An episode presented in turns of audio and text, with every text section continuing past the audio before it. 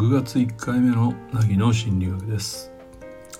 実は最近自分のホームページ、仕事上のホームページの過去の記事ですね、え、過去のブログ記事をですね、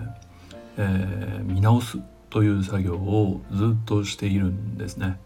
というのも心理学の世界ってよく3年前の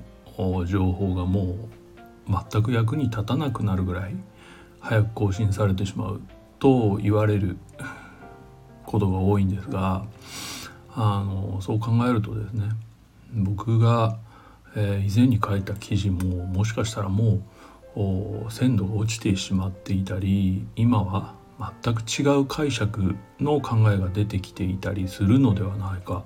と考えたわけです。でそこで、まあ、見直すという作業入ってるんですね。で見てみるとまあここ数年はあんまり書いてないんですね実際にはブログというものを。うん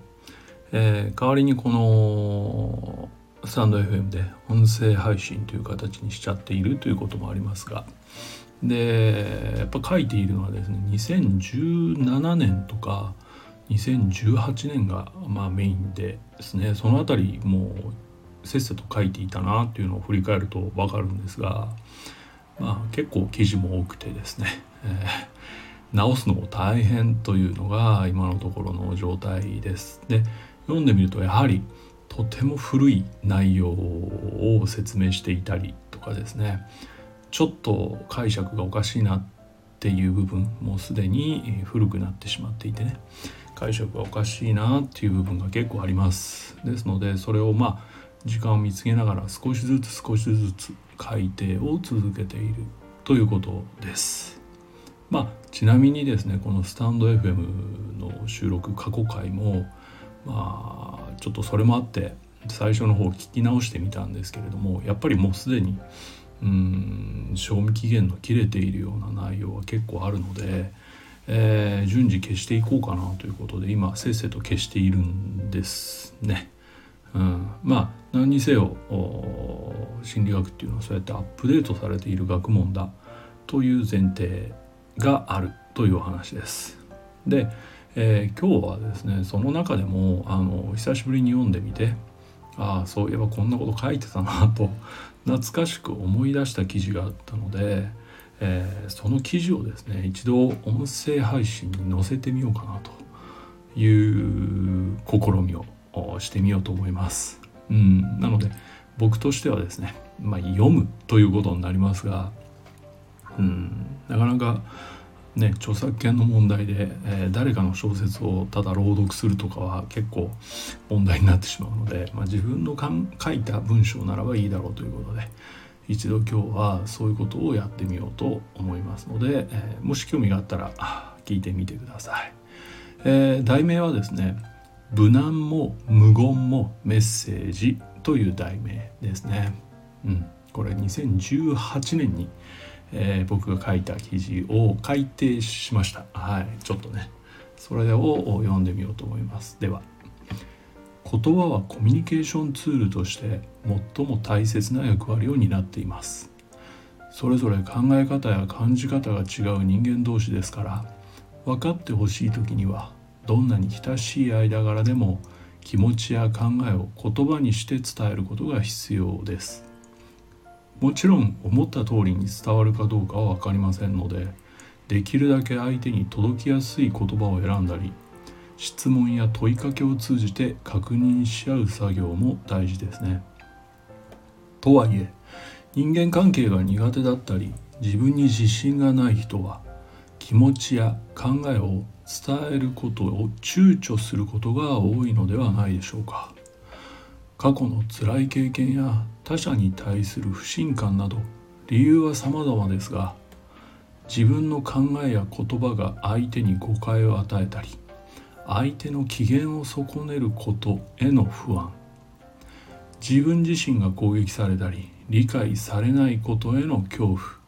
などから言葉を選びすぎてうまく話せなかったり無難な対応しかできないことがあるのだと思います。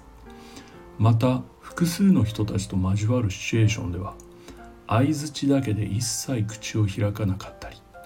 ひたすら相手に同意し続ける気遣いを続けて疲れ切ってしまうこともあるでしょう。リフレームで実施している交流会の参加者の方に話を聞くとかなりの割合で食事会や飲み会はエネルギーの消費量が多すぎるので理由をつけて断っています。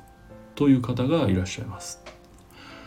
さまざまな選択にはさまざまな事情がありますので一概にどうこうという判断はできません。が客観的にはそういった他者とのコミュニケーションを必要とする現場において一つ気になることがあります。それは考えを一切話さなかったり話さないという態度を決め込んでしまう人がいることです。誤解があるといけないので説明しますが自己開示が必要な場所に意思を持って参加したにもかかわらず話さないという選択をする人のことです。繰り返しますがさまざまな事情があるのでそのこと自体は責められるものではありません。しかし一方でそれらの人に対峙している人たちにはそういった姿勢がどう映っているのか。それが今回のテーマです。人間関係が苦手だったり自分に自信のない人にとっては自己開示しないことはとても有効な自己防衛の手段。そうしている限りは相手の感情を刺激することがないから自分に矛先が向くこともないと考えられるからです。しかし場合によっては逆に相手を刺激してしまうこともあるのです。例えば交流会には各回34名の参加者がいらっしゃいます。他者とどう交わるか知りたい。多様性を学びたい。同じ立場の人の話を聞きたい。といった目的をお持ちになっている方が中心です。そのような意見交換の場において大事なのは双方向ということです。質問に答えてくれたなら自分も自己開示するという姿勢や自己開示に対して深く理解しようとする姿勢を見せ合うことは相互の安心感や信頼感を育てさらなる意見交換を可能にするメッセージと言えます。しかし一方で質問はするけど自己開示はしない。質問を受けても受け流す。といった態度を見せる方もいます。前述したように自己開示しないことは有効な自己防衛の手段ですからその人にとっては悪気もないしいつも通りの姿勢です。でも相手から見るとその姿勢は拒絶や無視といった類の行動に見えなくもありません。もっと言えば自己開示した結果として相手が閉じてしまったならあなたのことは信頼していないと言われたような感覚に陥ったとしても不思議ではないのです。くどいようですが自己防衛として無難な対応や無言自己開示しないという選択をしてしまうのはさまざまな事情があるからだということは理解していますしやめてくださいという気も毛頭ありません。これはそれぞれの課題として時間をかけて向き合っていけばいいだけです。ただ他者と交わる目的の場に参加した上でそれをやってしまうことの危険性については理解しておく必要があります。話さないこともまたメッセージなのです。それも場合によってはかなり直接的で暴力的なメッセージではないでしょうか。もう一つ類似した例を挙げてみます。精神的や肉体的に調子の悪い時に他者と交わりたくなくなるというのは誰にでもあると思います。自分のことで精一杯だし人を巻き込みたくないという気遣いもあるのかもしれません。ただこの場合も気をつけたいと思うのはそれまで頻繁に交流していた割と親しい人ともスパッと連絡を断ち切ってしまうことです。何ヶ月も音信不通で急に現れた友人に調子悪かったから迷惑をかけたくなくて連絡しなかったんだよねと言われてそれはありがとうと思う人などまずいないのではないでしょうか。状態を隠すことも連絡をしないことも全てメッセージです。それを受け手がどう取るかはそれまでの関係性によると思いますが場合によっては信頼を損なう行為にもなりうるということです。皆さんはどう思いますか？今回は話さないこともメッセージというお話でした。他人同士である以上人間関係は難しいもの。それでも一生付き合っていかなければなりません信頼感を育てるという課題に取り組むのは難しいことではありますが人間関係が一生の課題と考えるのであれば向き合っても良いのではないかなというのがこの仕事に携わる私の考えです。というのがあブログに書いた内容です。えー、まあ自分の文章ではありますが朗読したのはここでは初めてなので、まあ、どう聞こえるんだろうというのはすごく興味があるところですね。えっと僕はオーディブルというサブスクを、まあ、やっていましてですねあの人の朗読をずっと聞くのが結構最近多いんですけどねとてもなんだろうスッと入ってくる読み方と